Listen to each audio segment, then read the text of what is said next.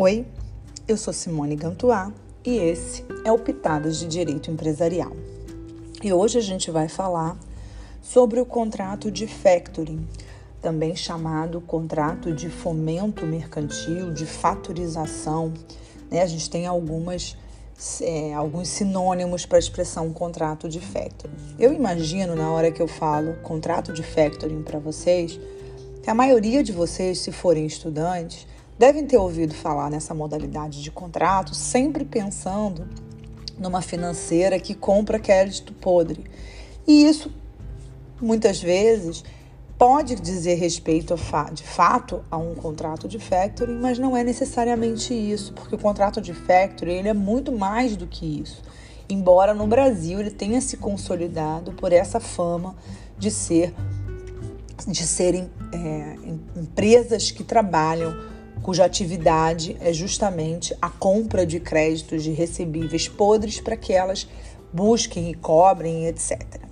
Mas o contrato é, de franquia por excelência, ele tem uma função econômica de poupar o empresário de preocupações empresariais que decorrem dos prazos e facilidades é, que ele dá aos seus clientes e seus adquirentes. Então, ele tem uma finalidade um pouco operacional do ponto de vista financeiro. Através desse contrato, o fatorizador ele presta ao empresário, que a gente vai chamar de fatorizado, um serviço de administração de crédito, garantindo o pagamento da fatura que eles que forem emitidas.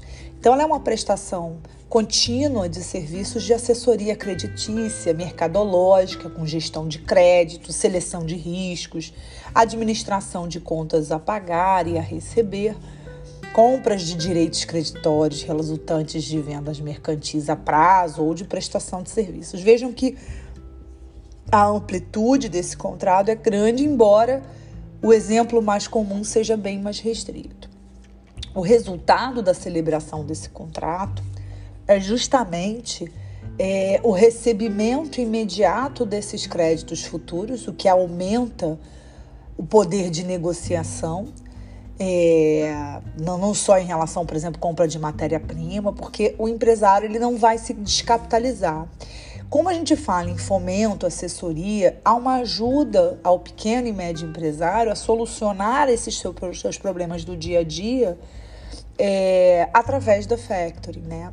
Então ele fornece ao empreendedor, ao empresário, vantagens como é, é, esse, esse, essa menor preocupação com essas atividades rotineiras de fluxo, melhora seu fluxo de caixa, permite que ele tenha condições especiais de barganha com seus fornecedores. Ele é um contrato atípico, tá? A gente não tem um regramento específico.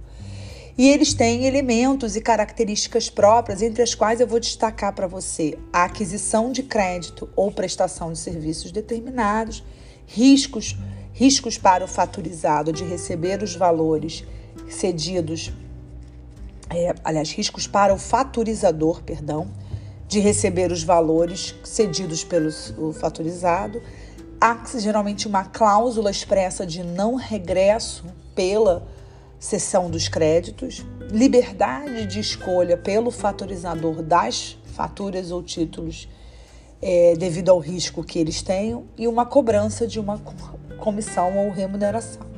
A gente vai ter três modalidades de factoring. A gente vai ter o tradicional, também chamado em inglês de conventional factoring, que é a compra dos direitos de crédito das empresas fomentadas através de um contrato de fomento no qual o fatorizador garante o pagamento das faturas do faturizado antes do vencimento. Mas nessa espécie, é, os elementos mais marcantes é, são o serviço de administração de crédito, o seguro e o financiamento. Já no Maturity Factoring ou o, fomento, Factoring no vencimento, a empresa de factoring passa a administrar as contas a receber da empresa fomentada e vai eliminar para ele as preocupações com a cobrança da carteira de clientes.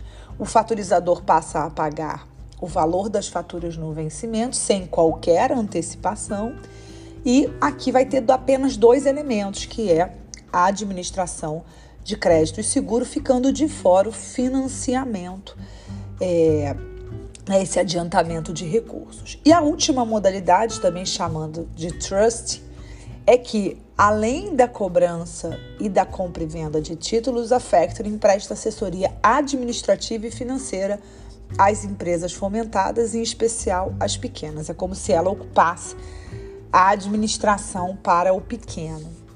Né? A, a grande questão que a gente tem é que no Brasil, o que a gente acabou tendo é, é mais a, a, a ideia do, do traditional, né? Em que você tem uma administração de crédito e financiamento junto, as duas coisas juntas, né? Ou apenas a administração do crédito. São essas duas modalidades. O trust não é muito comum aqui, não. É, agora, é unânime na doutrina que é da essência desse contrato a assunção do risco do não recebimento dos créditos objetos da cessão. Né? Por não se tratar de uma cessão pura e simples, é, o objeto é mais amplo ao contrato e aplicam-se restritivamente regras próprias em relação às transmissões das obrigações que estão lá no Código Civil. Tá? Então é importante que vocês percebam que o contrato de factoring tem particularidades a interpretação do contrato de factoring traz insta essas particularidades. Inclusive, é nisso que vai residir a complexidade desse contrato, que vai, que vai distingui-lo de uma mera cessão de créditos ou de um endosso cambial. Né? Quem estudou já títulos de crédito vai perceber que isso aqui às vezes pode ter alguma semelhança, mas não é igual. A cessão pura e simples, ela pode se reverter do caráter oneroso ou gratuito. Mas na, na, na celebração do contrato de factoring, a sessão é sempre onerosa. Isso é uma questão importante.